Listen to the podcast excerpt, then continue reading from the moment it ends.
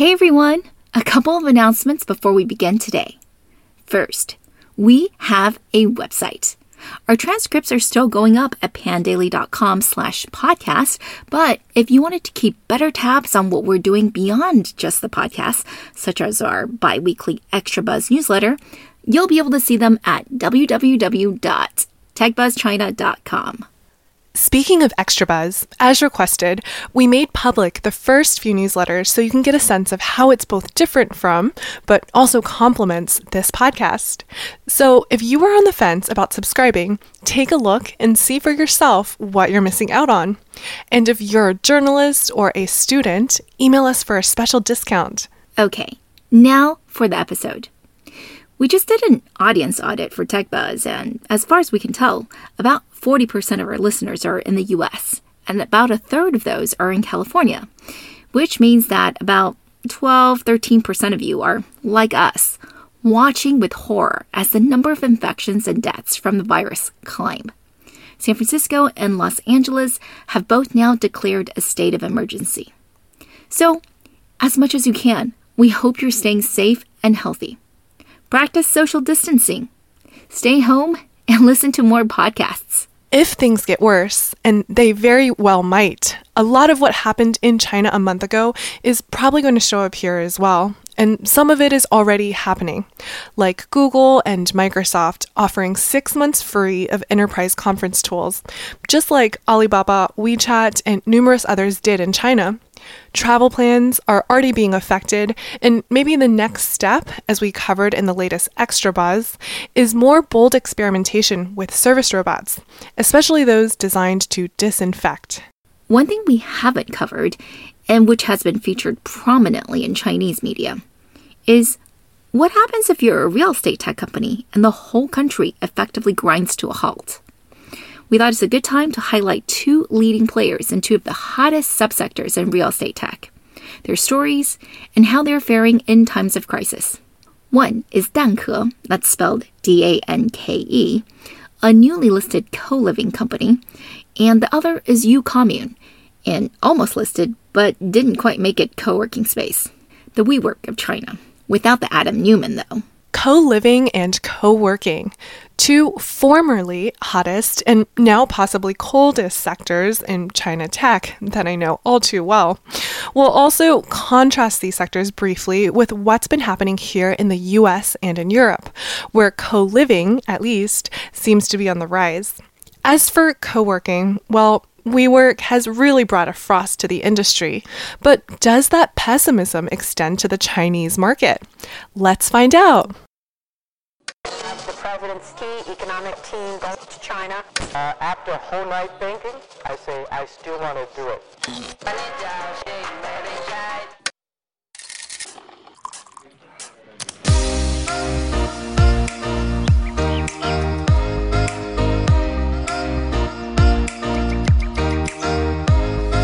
Hi everyone! We are TechBuzz China by Pandaily, powered by the Sinica Podcast Network by SupChina. We're a bi weekly podcast focused on giving you a peek into what's buzzing within the tech community in China. We uncover and contextualize unique insights, perspectives, and takeaways on headline tech news that don't always make it into English language coverage, so you can be smarter about the world of China tech. TechBuzz China is a part of pandaily.com, an English language site that tells you everything about China's innovation. I'm one of your two co hosts, Rui Ma. And I'm your other co host, Yingying Lu. We'd like to acknowledge our partners, Deal Street Asia and SupChina, the creator of the Sinica Podcast Network. In addition to Tech Buzz, you can also find Sinica, which covers current affairs, and the Caixin Sinica Business Brief from China's leading business magazine. Again, if you want more China tech in your inbox, sign up for our new Extra Buzz newsletter at techbuzzchina.com for just $2 a month. Email us if you're a student or want a group discount. Finally, as always, if you enjoyed listening to our podcast, please leave us a review on iTunes or whatever other platform you use. We're at well over 100 reviews, by the way, but can you help us get to 200? Thanks, everyone.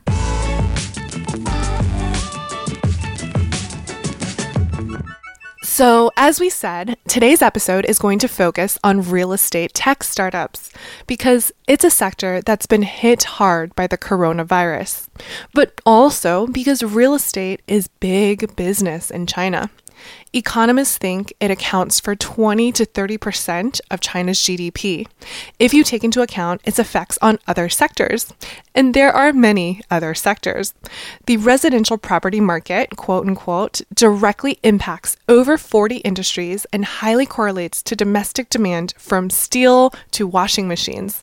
In 2018, residential primary sales alone was almost $2 trillion. That's not counting commercial real estate or secondary sales or anything like that. So, yeah, real estate is a huge part of the Chinese economy and looked upon as an indicator of the economy's health. But because it's so big, real estate, especially residential real estate, works kind of differently in China, compared to the US anyway.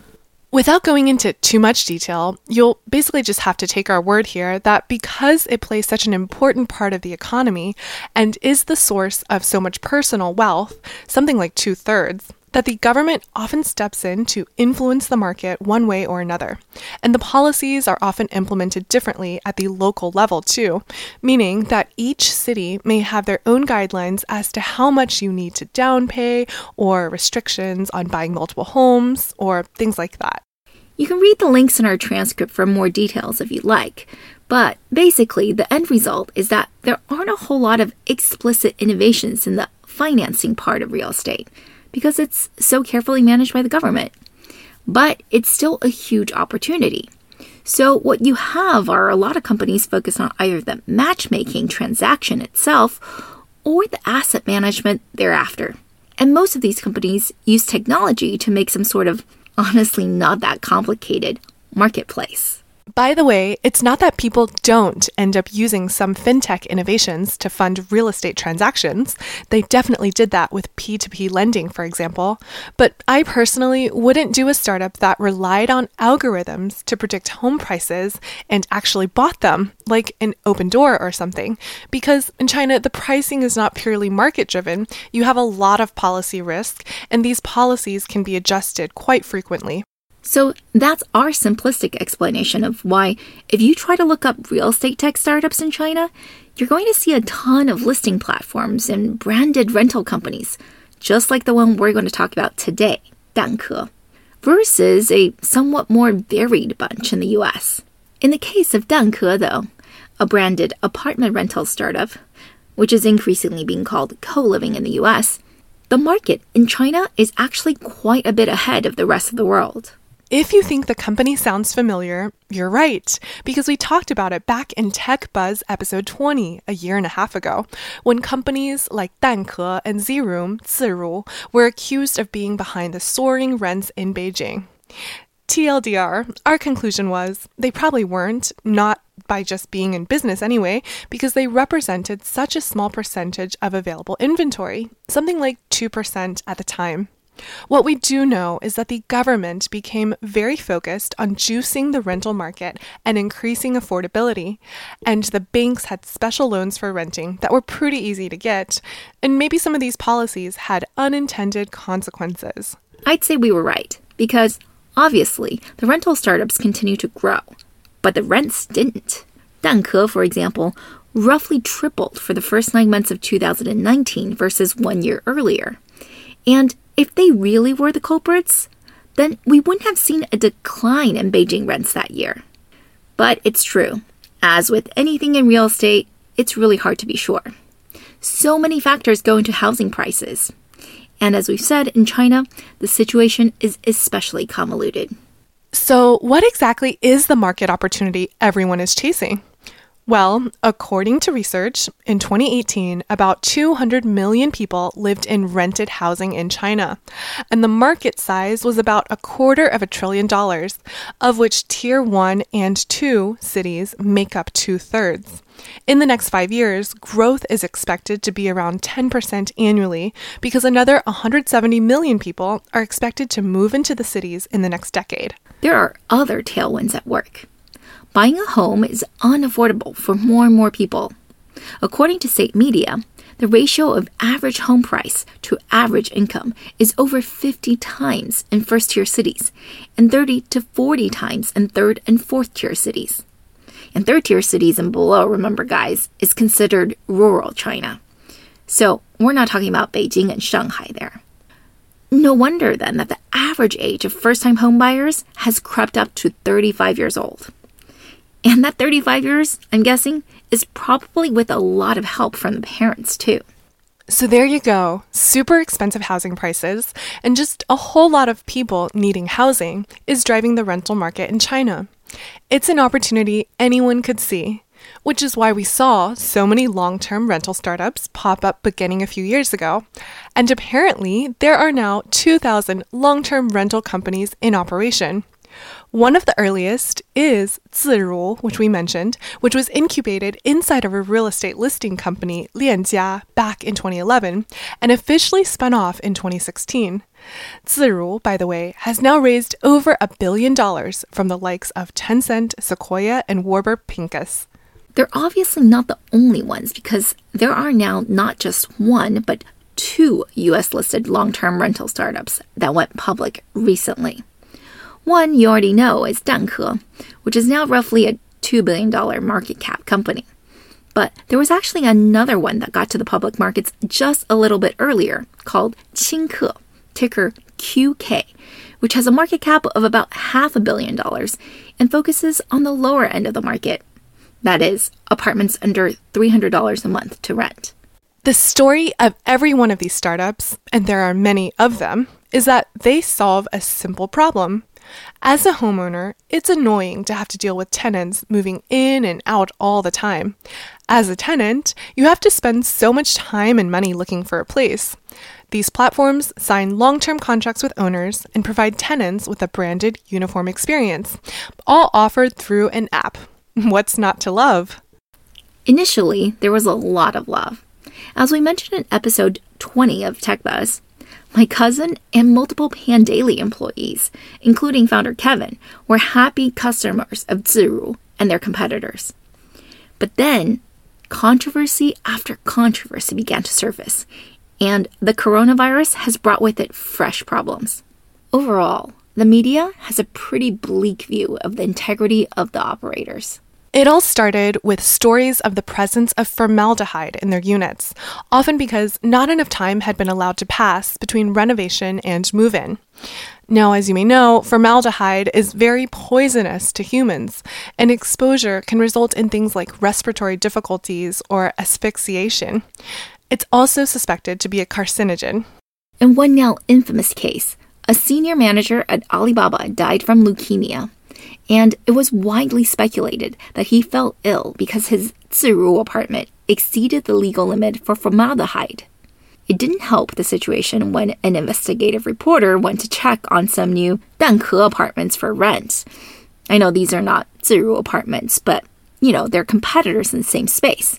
And the reporter found that only half a month had passed since renovation, which is a big no no. Because you gotta air the apartment out, right? Anyway, when they confronted the salesperson, the salesperson supposedly said, The company is so big now. For sure, we have enough money to pay for one dead person. Suddenly, the entire industry went from being hailed as innovators building the next big thing to being universally despised. And since then, it's pretty much been a downward spiral for the industry. The companies are tricksters and cheaters, the media likes to emphasize. They pretend that they're a professional and transparent marketplace, but actually, they're just out to screw you. One such trick, which is super elementary, is posting fake ads of places that are too good to be true to lure in traffic. But it got to be annoying enough that 5-8, a listing place kind of like the Craigslist of China, repeatedly had their lawyers send cease and desist letters. The Beijing government also warned Danke because their number of consumer complaints was too high. There was just all sorts of shady behavior, mostly revolving around deliberately hiding contract terms from tenants and slapping them with surprise costs. What really got the companies a really bad reputation, though, are stories of the companies applying for debt without you knowing. Okay, so remember we said that the government had all these policies to grow the rental market, and that one of the instruments was this kind of loan you can get for your rent? Well, apparently, some companies were applying for it on tenants' behalf without them even realizing it. Right. So you thought you signed a lease, but it was actually a loan. And the rental startup got all the money in a lump sum upfront, while the rent you thought you were paying quarterly was actually installments on a loan in your name, one that could affect your credit if you defaulted. Obviously not legal, but you'd have to prove that you were misdirected because you did sign all those papers after all. So, lesson learned here, guys. Read what you're signing very carefully. Presumably, though, most companies were still going by the book and the loans were made with the tenant's knowledge. Again, if you read the prospectus, the companies are very open about this because it's a key part of their business model. Qingke had about 65% of their leases be paid via this type of installment program, and Danke was at about 68%, down from 91% a few years ago. Now, why would so many people be getting this type of loan? Well, if you were paying attention, recall earlier we had just said that you were paying rent quarterly, right? Yeah, because that's how it works in China. You pay rent either annually, every half year, or every quarter. And of course, the longer period you pick, the more of a discount you got on the monthly rent. But imagine that you're a normal 20 something who's renting one room in a three bedroom apartment because you can't afford to live on your own and because it's a hassle to find roommates. All problems Danke solves for you. Well, you probably cannot afford to pay so many months up front, which leaves you with the only monthly payment option get it financed. Not a scary thing because the financial institutions should be legit. But the fear was that the rental companies would use that loan to fund their operating costs and expansion plans. And if things went south for the rental platform, consumers would still be on the hook for a loan that the startup has already used up and can no longer refund.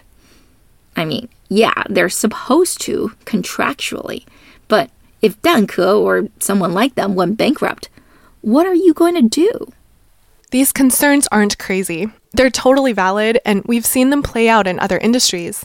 If you've been listening to Tech Buzz for a while, you'll remember that until regulations kicked in, digital wallets in China could hold your money for a short while before transferring it to merchants, and there were no real rules as to how they needed to keep the money safe.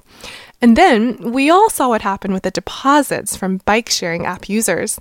They were used as working capital to fund growth, and once the companies began to collapse, well, most users will never see that money again. So, if you're a pessimist, you'll be like the folks who think that rental startups are even worse than P2P lending platforms when it came to their ability to blow up the financial infrastructure.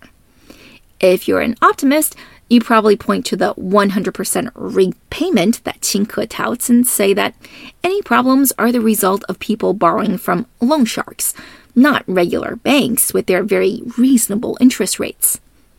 Either way, the problem might resolve itself soon. The government has said that for this sector, it will require rent financing to be less than 30% of revenues by 2022. Meanwhile, just hope your particular long term rental company doesn't blow up before then. Those were all before the coronavirus, though, and were known problems within the industry. The problem now is that new scandals have emerged. Stories are surfacing where Danke announced to the landlord that they will not be transferring February's rent because of impact from the virus, but then goes ahead and collects, or has collected, in the case of people who prepaid, rent from the tenant side, so they're pocketing one month's rent. Worse than that, the landlord is pissed and asks to terminate the contract and tells the tenant to leave. Poor tenant. Can you imagine having paid your rent like a good person and then not knowing if you'll be homeless, especially in these crazy times with the virus floating around everywhere? I mean, Danke has come out and said that that was a misunderstanding. But wow, these days, with everyone trying to be helpful, do you really not want to make mistakes that benefit only yourself? The app still sports a 4.7 rating on iTunes, though, and Ziru a 4.8. So, whatever the complaints, mm, seems like they're still a minority. For the companies, getting occupancy rates up, 蛋壳 is still below 90%, is really important. Operating losses have also widened for Danke, whose rental costs have increased as a percentage of income, and Qingke isn't faring any better, so they definitely haven't figured it out. As Qingke's CEO said, it's more important to survive now than to thrive. I am paraphrasing here, but it does sound dire. Okay, enough about co living companies. What about co working spaces? Actually, less than a month before Danke went public, China's largest co working space, U Commune, filed to go public at the very end of December 2019. It made some headlines at the time because this was a few months after the whole WeWork fiasco. And Commune is basically a WeWork clone. It also made headlines because its international underwriters dropped out, leaving it only with domestic investment banks, Haitong Securities, and China Renaissance as the co leads. But, like, was it that bad? Or was this just unfortunate collateral damage from WeWork? Is Mao Daqing, its founder and CEO, basically a smooth talking, tequila drinking shaman like his one time pal, Adam Neumann. Mao really has said that Adam was his good friend of many years in one interview, by the way, but has never mentioned it again, which is probably smart on his part. Although that was probably less because he realized Adam was crazy, and more because Adam sued him for trademark infringement in 2017. That's right. U Commune, you see, began its life under a different name Your Work. Honestly, it's very hard to see any substantive difference between WeWork and Your Work. I mean, U Commune. And they basically both rent out desks and offices to small and medium businesses, startups and freelancers, as well as to larger corporations. Ucommune did emphasize their asset light model, which was almost a quarter of the space they were managing, and which they were trying to grow because they were operationally profitable there.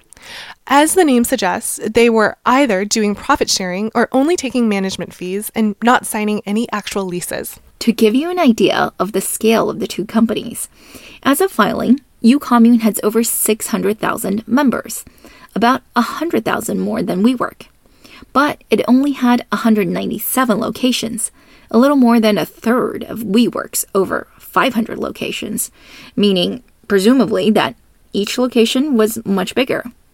Pandaily, by the way, is actually located in a U commune, and I'd say that's about right.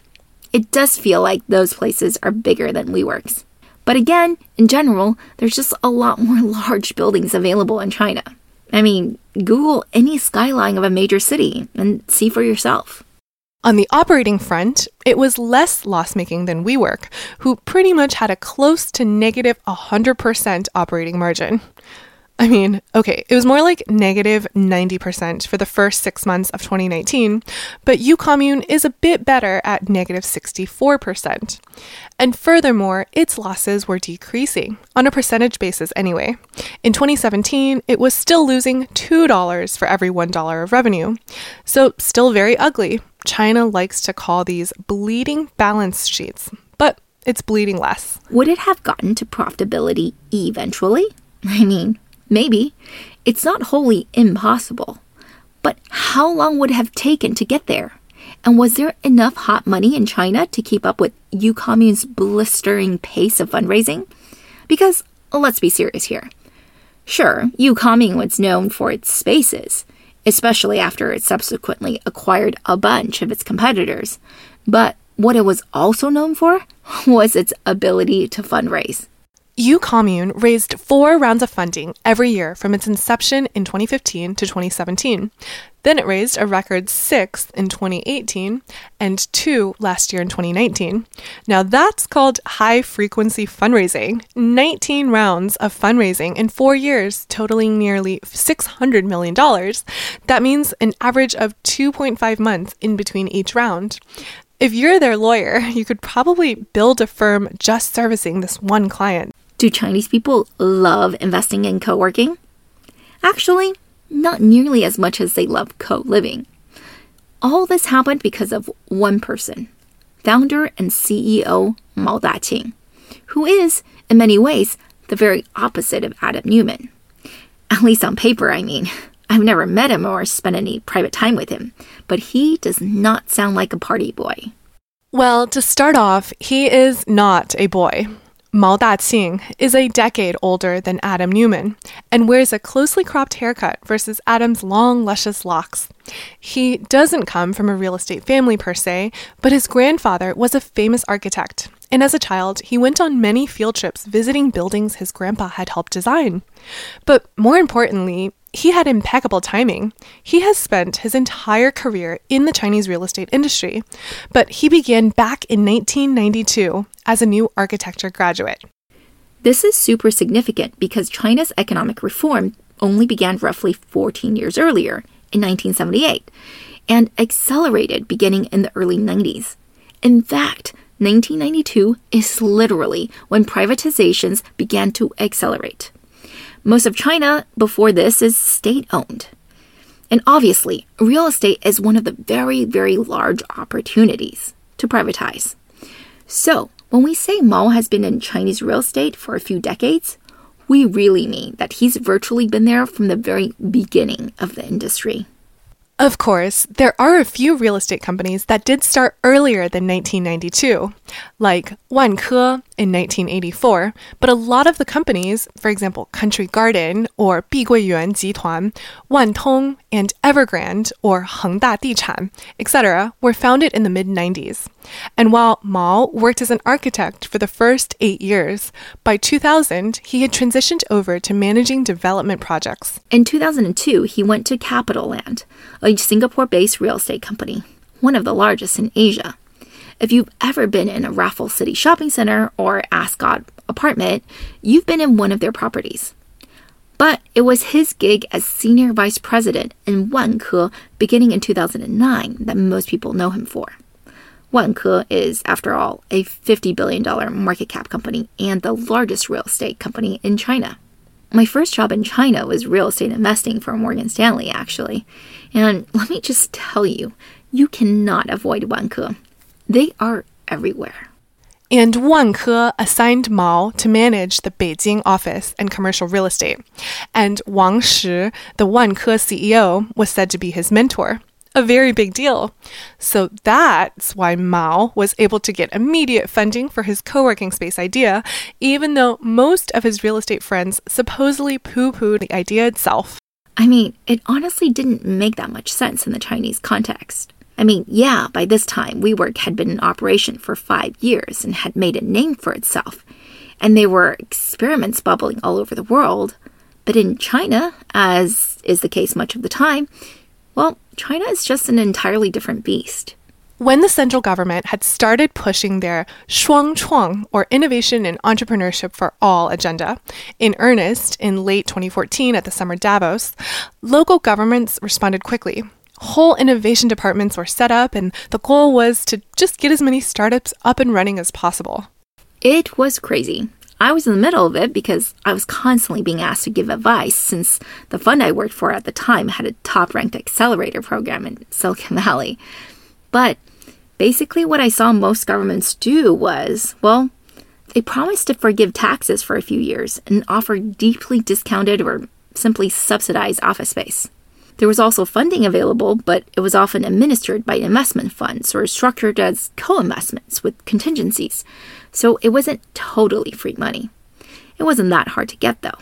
For a while, anyway. Anyway, around this time is when you saw a ton of co working spaces come onto the market. Except that they weren't all called co working spaces, many of them masqueraded as incubators. The government wants you to help create startups, i.e., incubate them, not just house them.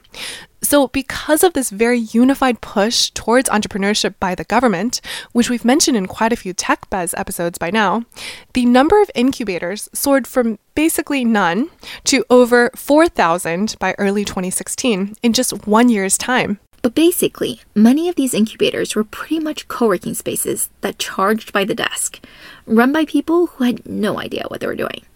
So, while it seemed like there was both not enough startups and also too many incubators with empty desks when Ma Mao Daqing started, these things quickly changed.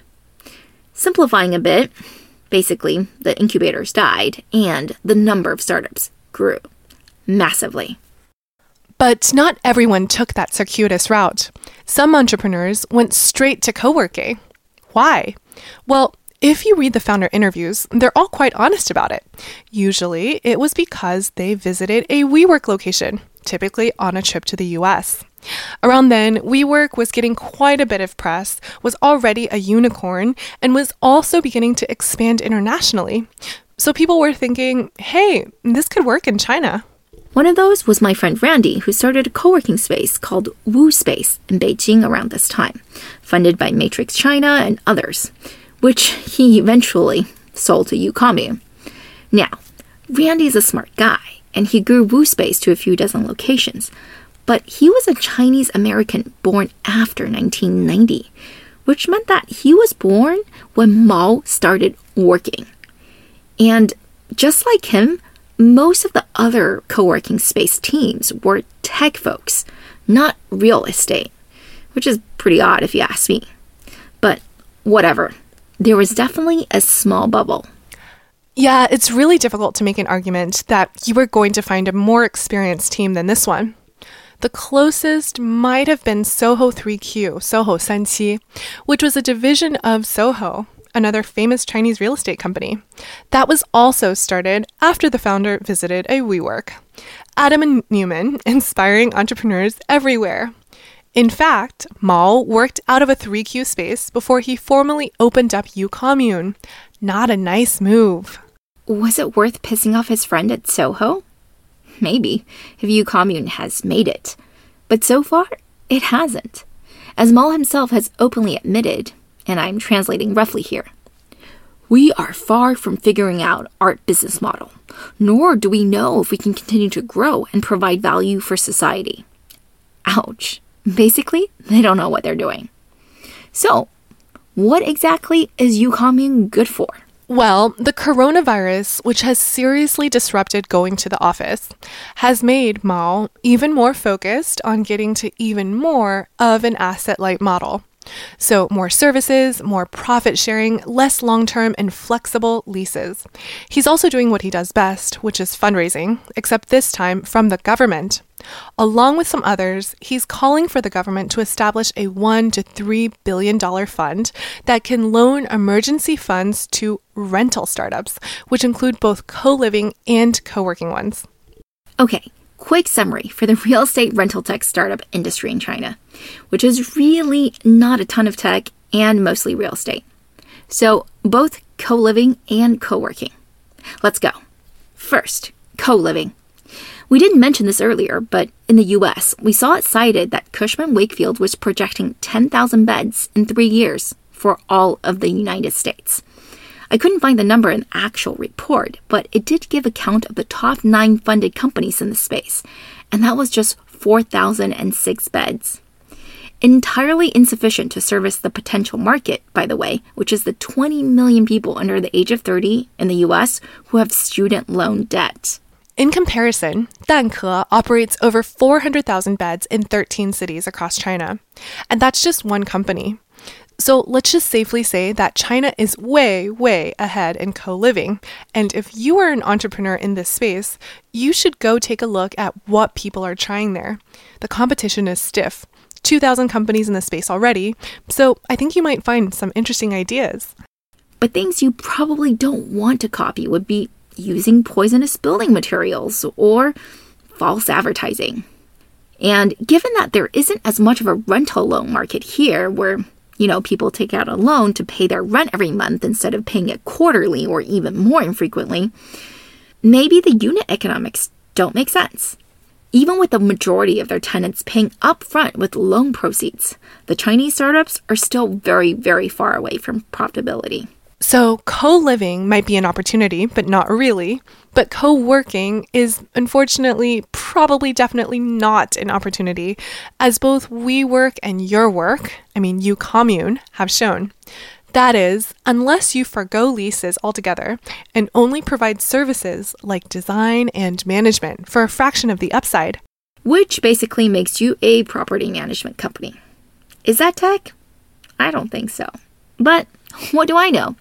The leading co working CEO in China, Mao Daqing, who's been in the real estate industry for the past 28 years, basically from when it started, thinks that's the way to go.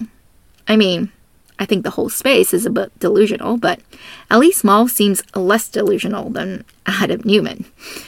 No mention of elevating the world's consciousness in his perspectives. Plus, let's give the guy some credit. He has actually narrowed losses, even though that is basically a result of him pivoting the business to services.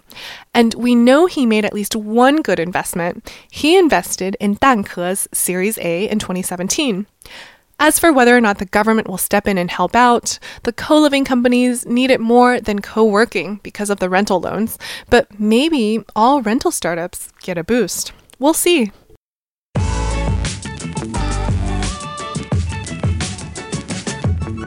Okay, that's all for this week, folks. Thanks for listening. Got any questions? Email us. We really enjoyed putting this together, and we are always open to any of your comments or suggestions. You can find us on Twitter at the Pandaily, at TechBuzzChina, and my personal Twitter account is spelled R U I M A. And my Twitter is spelled G I N Y G I N Y. Tech Buzz China by Pandaily is powered by the Sinica Podcast Network on SupChina. Pandaily.com is an English language site that tells you everything about China's innovation. Our producers are Tai Wei Chen and Kaiser Kuo. Thank you for listening.